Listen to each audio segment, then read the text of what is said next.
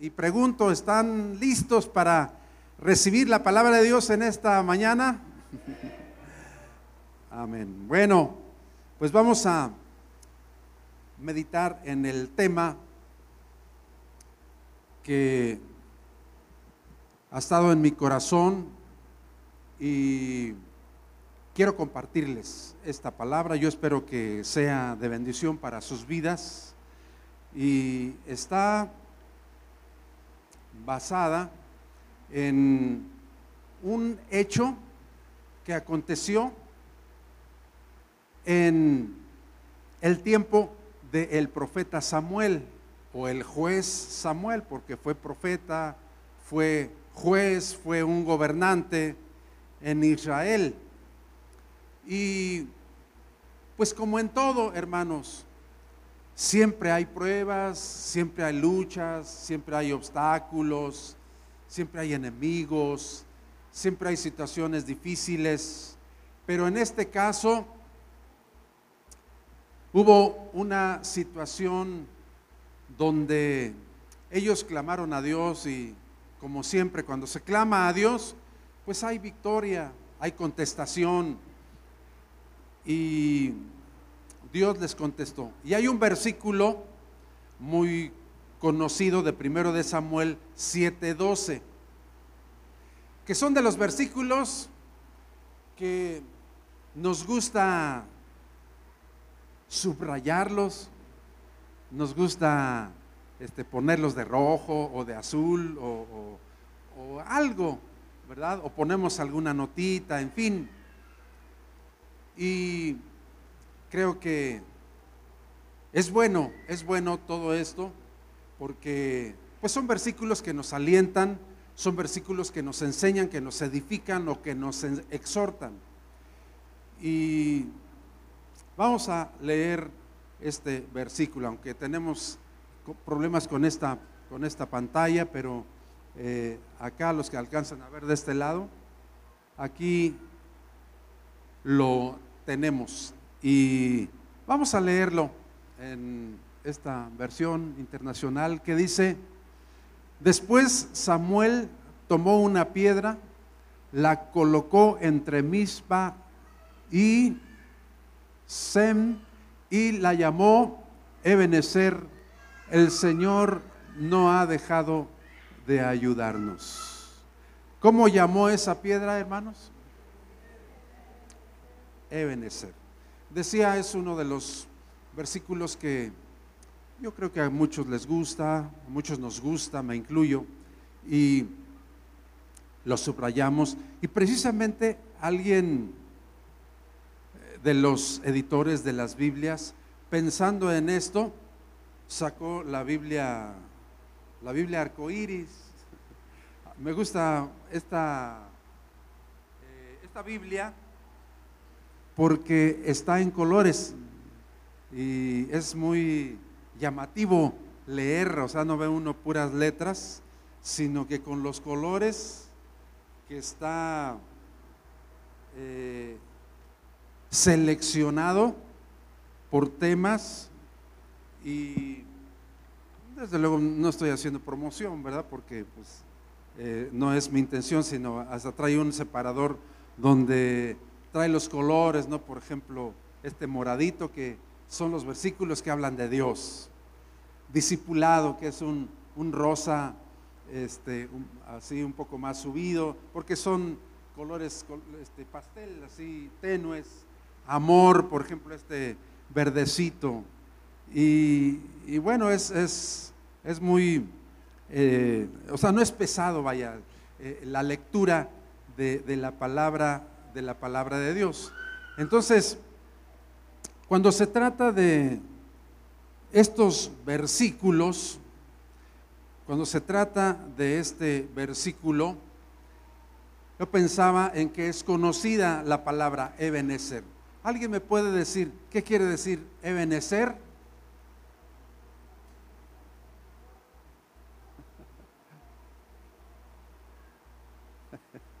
A ver, ¿quién más? ¿Quién más? ¿Qué quiere decir Ebenezer? calientitos. ¿Qué quiere decir Ebenezer? A ver, esos estudiosos de la palabra, al que le tocó esos capítulos en, esta, en este mes pasado, seguramente que se dio cuenta de lo que quiere decir. Bueno,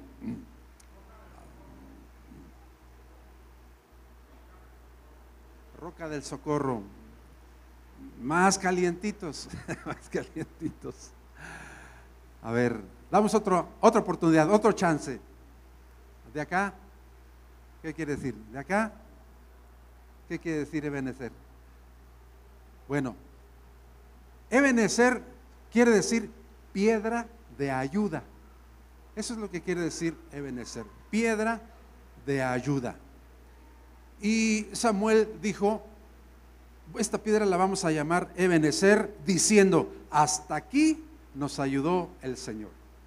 Eso, eso fue añadido, pero en, sí el significado de Ebenezer es piedra de ayuda, de ayuda, porque puso una piedra y fue una piedra muy, muy especial, escogida, quizá eh, no labrada, ¿verdad? Pero una piedra que vieron por ahí y que la escogió Samuel y dijo, esta piedra va a ser un, un buen recuerdo. Esta piedra la vamos a llamar Ebenezer, que quiere decir piedra de ayuda.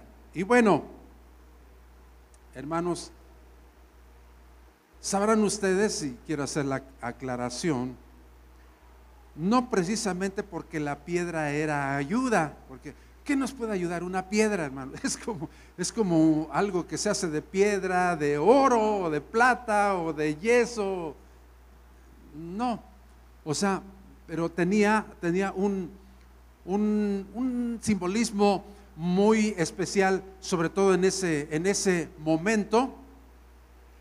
Pero quiero hablar un poco acerca de lo que llevó a tener ese momento en el cual dijeron, esta piedra es Ebenezer. Y yo creo que todos tenemos nuestro Ebenezer, que es nuestra piedra de, de, ayuda.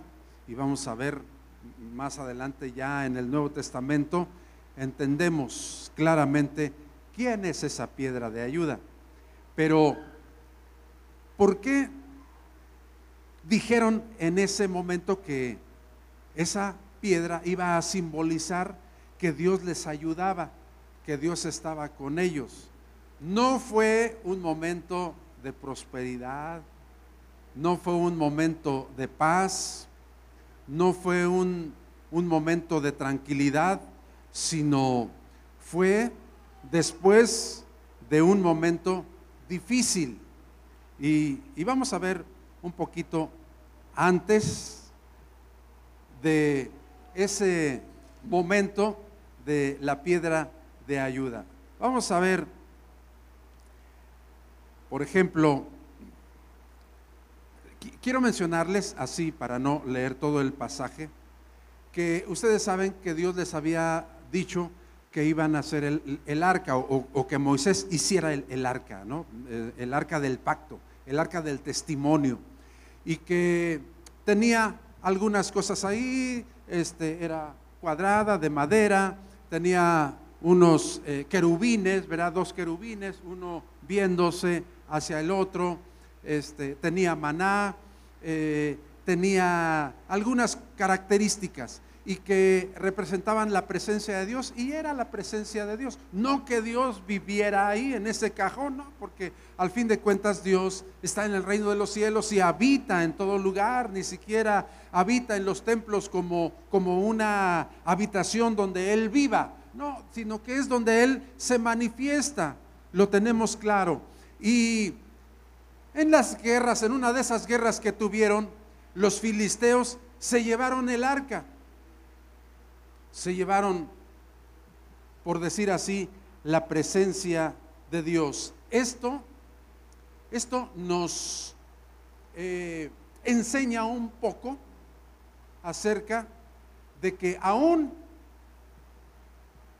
hay gente o hay circunstancias o problemas que se pueden robar la presencia de Dios en, nuestras vidas. O sea, puede ser un problema, una enfermedad, una angustia, un cáncer, puede ser eh, cualquier circunstancia, un desánimo, un desaliento, un ataque, y, el enemigo se lleva a la presencia de Dios porque nosotros dejamos, ¿no? Que, eso, que eso suceda. Digamos, ahí yo veo la primera enseñanza. Los filisteos se llevan el arca.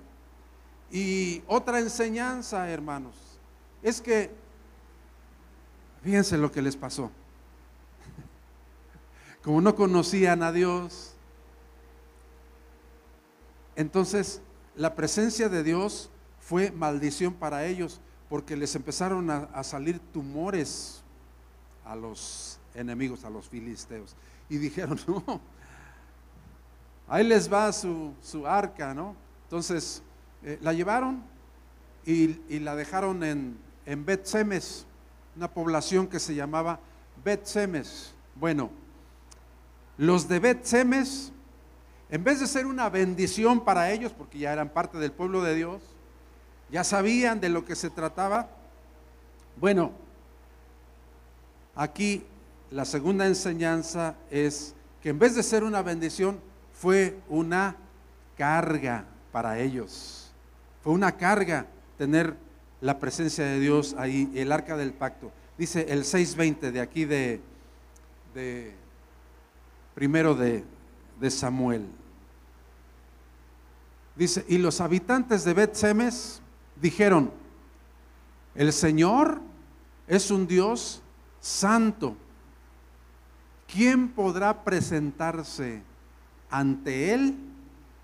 Y dijeron, más vale que nos deshagamos de esa presencia, de esa, de esa arca, en vez de decir, oh, tenemos la presencia de Dios, tenemos la bendición de Dios, tenemos el arca que, que Dios mandó a Moisés la hiciera y la tenemos aquí, la presencia de Dios, poderosamente. Pero ellos, ellos dijeron que en vez de, de ser una bendición para ellos, se deshicieron de la presencia de Dios. Por eso digo aquí, una segunda enseñanza. A veces no deseamos mucho la presencia de Dios, hermanos.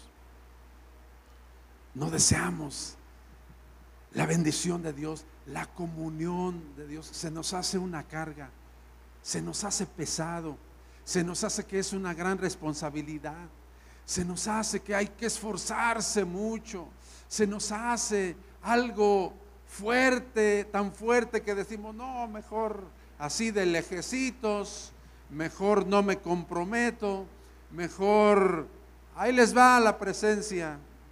Y los filisteos regresaron el arca a los de Bet-Semes, pero los de Bet-Semes dijeron, no, es una gran responsabilidad. La presencia de Dios, Dios es santo, así es que este, no vaya a ser que nos vayan a salir tumores también y, y pobres de nosotros. Bueno,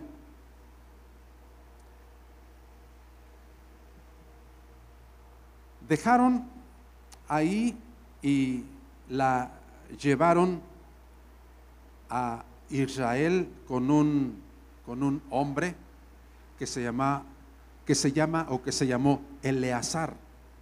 Lo consagraron para cuidar del, del arca. Y pasaron 20 años, hermanos. 20 años estuvo él, Eleazar, cuidando el, arca, la presencia, la presencia de Dios, porque la presencia de Dios se tiene que cultivar, se tiene que cuidar. Y pasaron 20 años y los de Israel gemían, lamentaban la presencia de Dios, o sea, deseaban la presencia de Dios. Y Israel gemía y, se preguntaba, ¿verdad? ¿Por qué no podemos tener una vez más el arca, la presencia, la presencia de Dios. Y fueron con Samuel y les pidió algunas cosas que yo espero siga siendo de bendición para todos y cada uno de nosotros. Entonces, aquí, tercera enseñanza, seguimos sumando. Samuel pide, ahí en el versículo 3 hay algunas, algunas cosas del capítulo 7. Primero de Samuel 7, 7.3. Dice así en la versión internacional. Por eso Samuel dijo al pueblo, si ustedes desean volverse al Señor de todo corazón, desháganse de los dioses extranjeros y de las imágenes de Astarte, que es Astarot, dice la versión 60.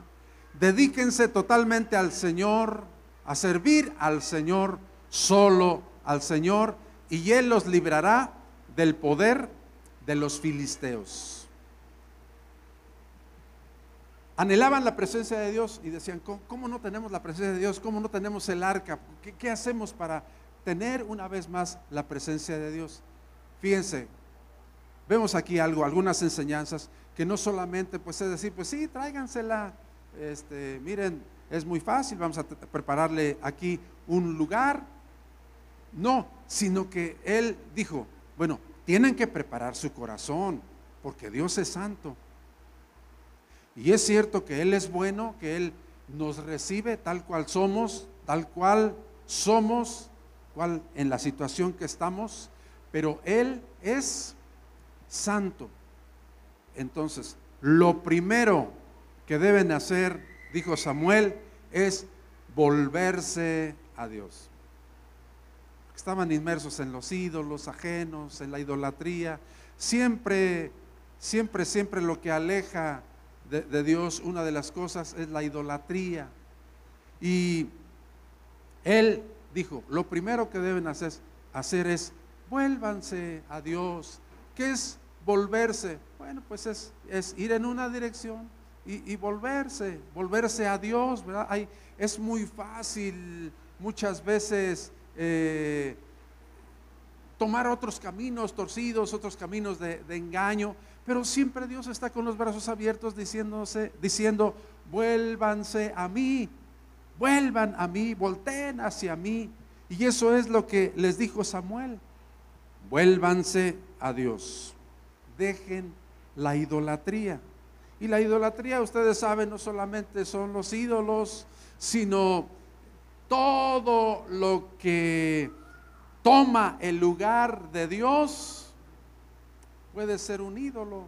El deporte puede ser un, ídolo, eh, alguna cosa material puede ser un ídolo. Y luego les dijo Samuel en tercer lugar, sírvanle solo a Él. Vuélvanse a Dios, dejen la idolatría, sírvanle a Dios. Vuelvan a servirle, vuelvan a servirle. Eso pidió Samuel. Y no dijeron, oh, pues ya empezaste con tus condiciones, ya empezaste con pedirnos esto, pedirnos lo otro. Pues tú no das paso sin guarache, sino que siempre para estar cerca de Dios se requieren de algunas cosas no se requería nada más más que esto. Y ellos en esa ocasión respondieron. En el 7.4 dice, así que los israelitas echaron fuera a los ídolos de Baal y a las imágenes de Astarte y sirvieron solo al Señor. Cuando yo paso por algún lugar donde dice se leen cartas este, y, se habla del astarot. Me acuerdo de, esta palabra, ¿verdad? Aquí en la versión internacional dice astarte, pero eh, la versión 60 dice astarot. Y, cuando yo paso por, por, esos lugares donde dicen que se lee el tarot, del tarot, me acuerdo de eso. En aquel tiempo, tenían un montón de cosas como las vemos hoy en día, fuera de Dios, fuera de las cosas de, Dios. Entonces Samuel dijo, ¿quieren tener la presencia de Dios? ¿Quieren tener el arca? ¿Queremos que Dios se manifieste? Bueno, pues vuélvanse a Dios y se han eh, desviado, dejen toda esta idolatría, todos estos dioses y sírvanle a Dios, porque el amor de Dios tiene que ver con el servicio. Entonces, ellos respondieron y dijeron, Samuel, estamos dispuestos, estamos en la disposición de, de hacerlo. Y ellos lo hicieron. Y ellos empezaron a buscar a Dios, empezaron a esforzarse por buscar a Dios. Pero ¿qué creen? Que vino la lucha. No es fácil. Cuando tú te esfuerzas y decides buscar a Dios, déjame decirte que no va a ser fácil. Van a venir las pruebas, van a venir las luchas, van a venir los ataques, van a venir los desánimos, los desalientos, cuando tú decides buscar a Dios, porque no es fácil y tenemos muchos ejemplos.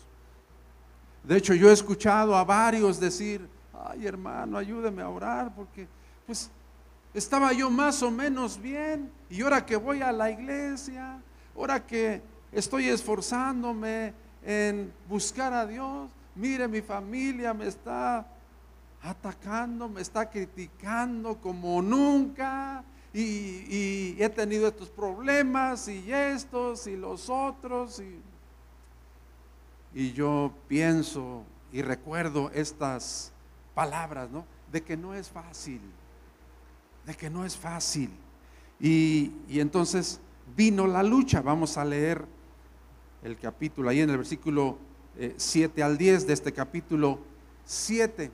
Dice, cuando los filisteos, los filisteos se enteraron de que los israelitas se habían reunido en Mizpa, los jefes filisteos marcharon contra Israel. Al darse cuenta de esto, los israelitas tuvieron miedo de los filisteos y dijeron a Samuel, no dejes de clamar al Señor por nosotros para que nos salve del poder de los filisteos. Samuel tomó entonces un cordero pequeño y lo ofreció en holocausto al Señor. Luego clamó al Señor en favor de Israel y el Señor respondió. Mientras Samuel ofrecía el servicio, los filisteos avanzaron para atacar a Israel. Hasta ahí. Entonces estoy eh, resaltando esta, esta parte.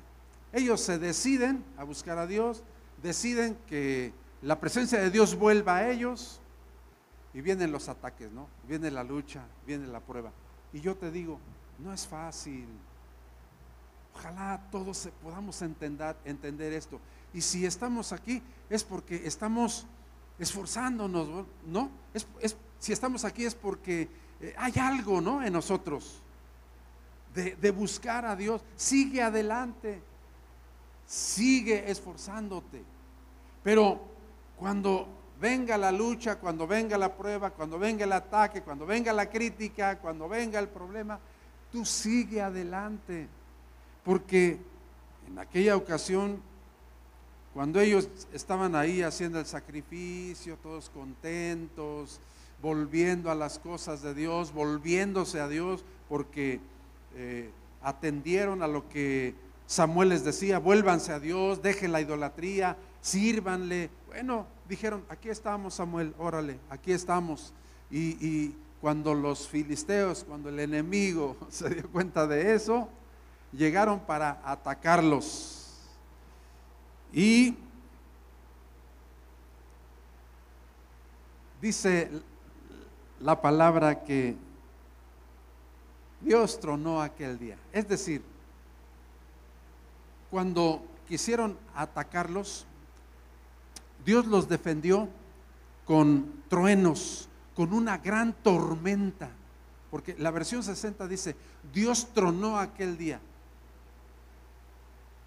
y, uno dice, bueno, Dios tronó aquel día, o sea, eh, tronó eh, en, en proteger a su pueblo, pero lo que quiere decir es que envió una gran tormenta con rayos, una tormenta eléctrica terrible, hermanos, que los enemigos no tuvieron más que irse y Dios les facilitó las cosas para que los israelitas los persiguieran y los hirieran de muerte, dice la palabra de Dios. Entonces, cuando nosotros clamamos, no importa que a veces vengan situaciones difíciles, no estamos solos.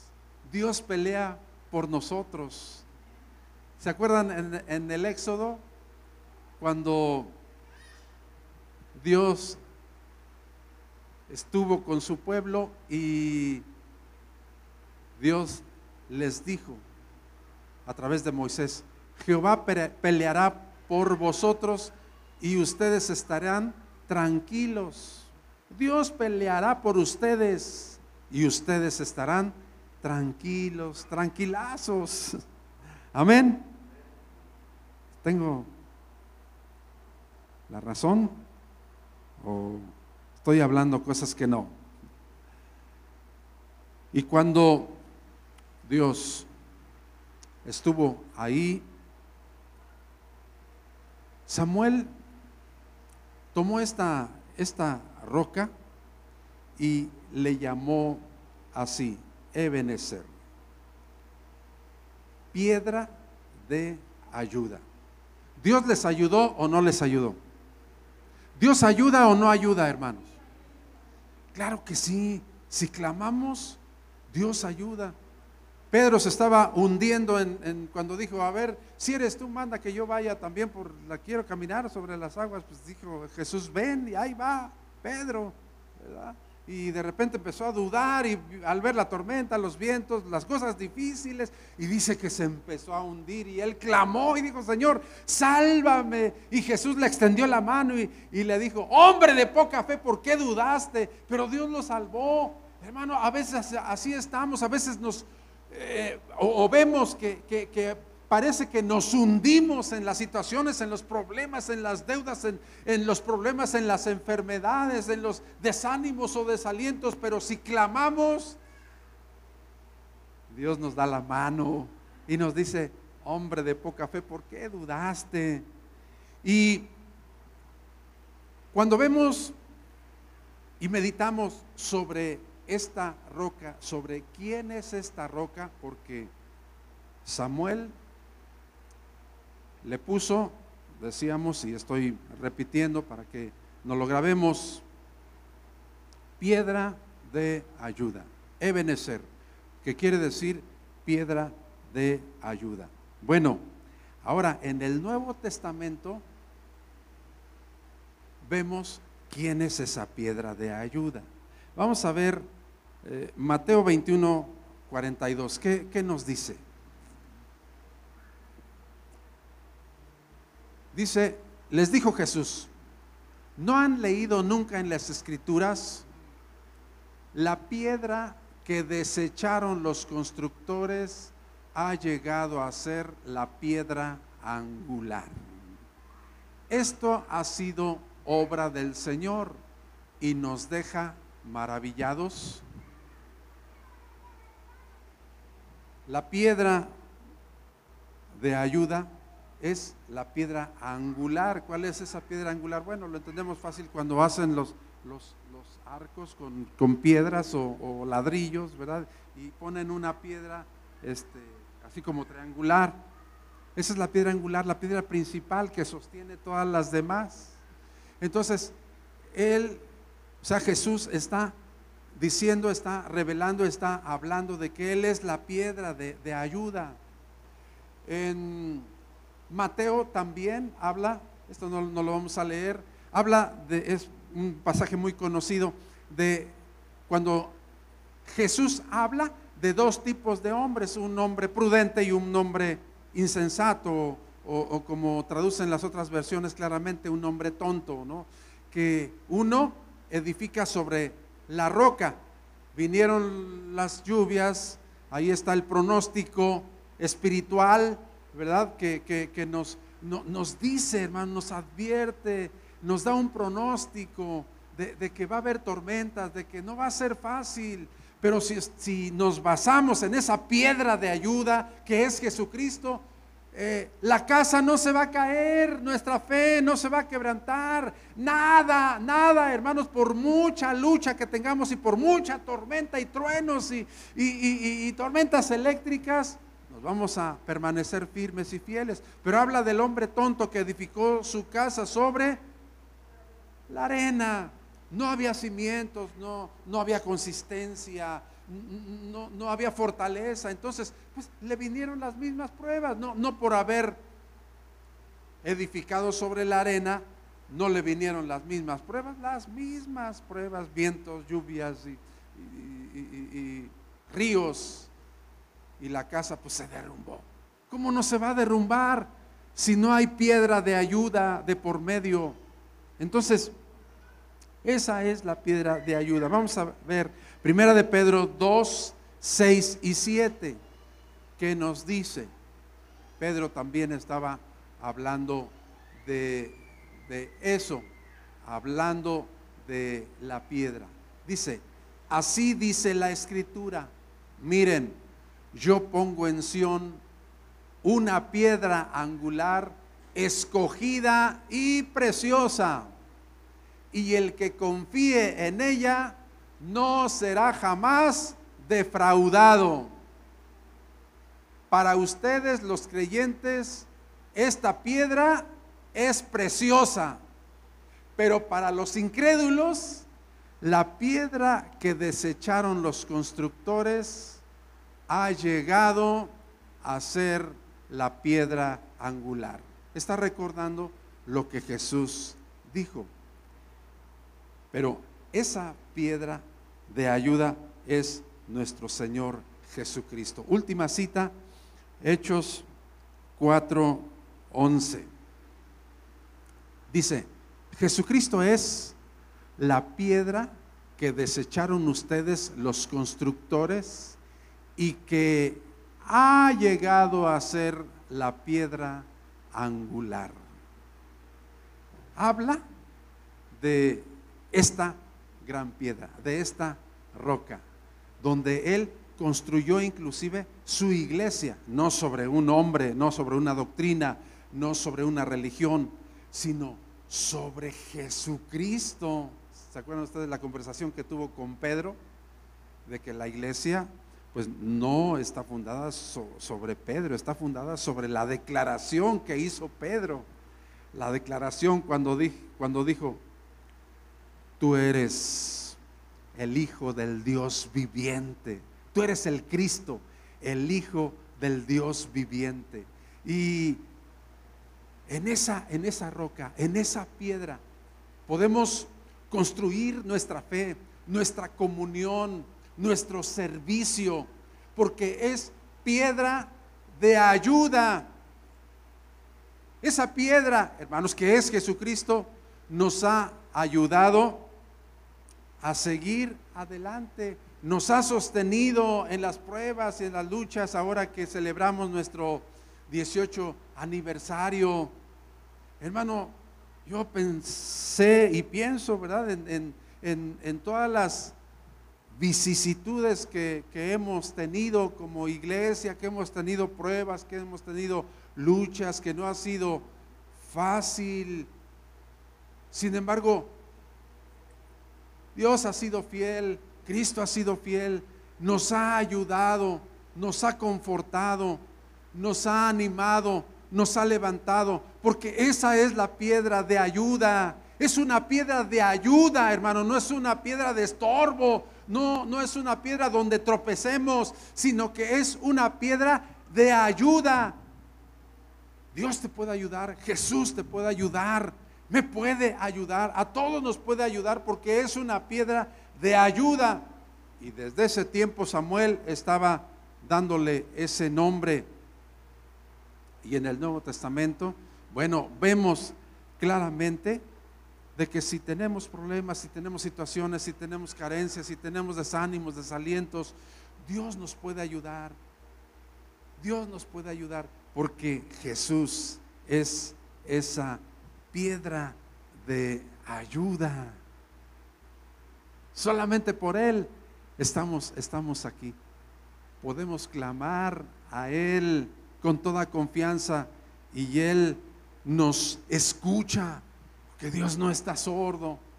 Dios tiene misericordia y nos ayuda, nos escucha. Yo creo que Dios te ha ayudado. Recuerda las veces que te ha ayudado, que te ha sostenido, que te ha extendido su mano y que te dice lo que dice Isaías. No temas porque yo estoy contigo. No desmayes porque yo soy tu Dios que te esfuerzo. Siempre te ayudaré, siempre te sustentaré con la diestra de mi justicia. Y eso es lo que dice Isaías 41:10. Son promesas de Dios que siempre está dispuesto a ayudarnos. ¿Qué necesitas, hermano? ¿Qué necesitas, hermana? Dios está dispuesto a ayudarte. Dios está dispuesto a extenderte la mano, pero necesitamos clamar a Él y tener la presencia de Dios en nuestra vida. Miren, algo muy curioso que estaba viendo y, con esto termino. Cuando le dijeron a Samuel, el pueblo, estamos dispuestos a volvernos a Dios, a dejar la idolatría y a servir solo a Dios. Vino la lucha, vino la prueba. Este, eh, Samuel escogió esa, esa piedra y le llamó Ebenezer, piedra de ayuda. Bueno, pasó mucho tiempo, muchos años, para que se volvieran a acordar del arca, fíjense. Dije, pues que, eso no era lo que les motivaba, estaban, estaban diciendo, ay, pues la presencia, la presencia de Dios. Bueno, yo creo que ahí vemos, hermanos, que la presencia de Dios no es por los objetos, ni siquiera en aquella ocasión por el arca. Porque hasta David posteriormente fue que llevaron el, arca al lugar que se le designó. Porque una de las cosas más importantes que debe ser para nosotros es la presencia de Dios. Yo he entendido esto desde mucho tiempo, hermanos. La presencia de Dios. No son los grandes edificios, no son las cosas que tengamos, es la presencia de Dios, porque ¿de qué nos sirve tener tantas cosas y tener riquezas y tener cosas muy buenas que no, no decimos que no hay que tenerlas, ¿verdad? Qué bueno que, que se pueden tener, pero hermanos, lo más grande, lo más importante es la presencia de Dios en nuestras vidas. Es la presencia de Dios cuando tú entras, cuando tú vienes y te sientas y alabamos a Dios y podemos sentir la presencia de Dios. Y, Él restaura y Él anima y Él levanta y Él cambia. Entonces podemos experimentar la presencia de Dios. Pero ¿de qué nos sirve, hermanos, tener buenas y lujosas sillas y buenos instrumentos y un edificio lujoso? Que digo, es bueno que lo tengamos, no es, no estoy diciendo que no, pero ¿de qué serviría, hermano, si la presencia de Dios no se mueve, no se manifiesta? En vano es todo eso, pero cuando la presencia de Dios se manifiesta grandemente, poderosamente, entonces somos restaurados, entonces somos tocados y somos edificados y somos motivados para seguir adelante, hermanos, y decir, pues no importa a veces que haya problemas, que haya luchas, que haya enfermedades. Si tú eres con nosotros, ¿quién contra nosotros? Dijo el apóstol Pablo. La presencia de Dios es lo más maravilloso y lo más que nos mueve, que nos motiva, que nos alienta, que nos anima a seguir adelante y nos anima a servirle. La presencia de Dios. Amén. Puestos de pie, hermanos, vamos a orar un momento. Les invito a que cierren sus ojos y voy a pedir aquí que nos hagan algún fondo. Y vamos a orar, vamos a pedirle a Dios, Señor, permite que no te pierda de vista. Tú eres esa piedra de ayuda. Tú eres esa piedra de ayuda. Ayúdame a no perderte de vista. Oh Padre.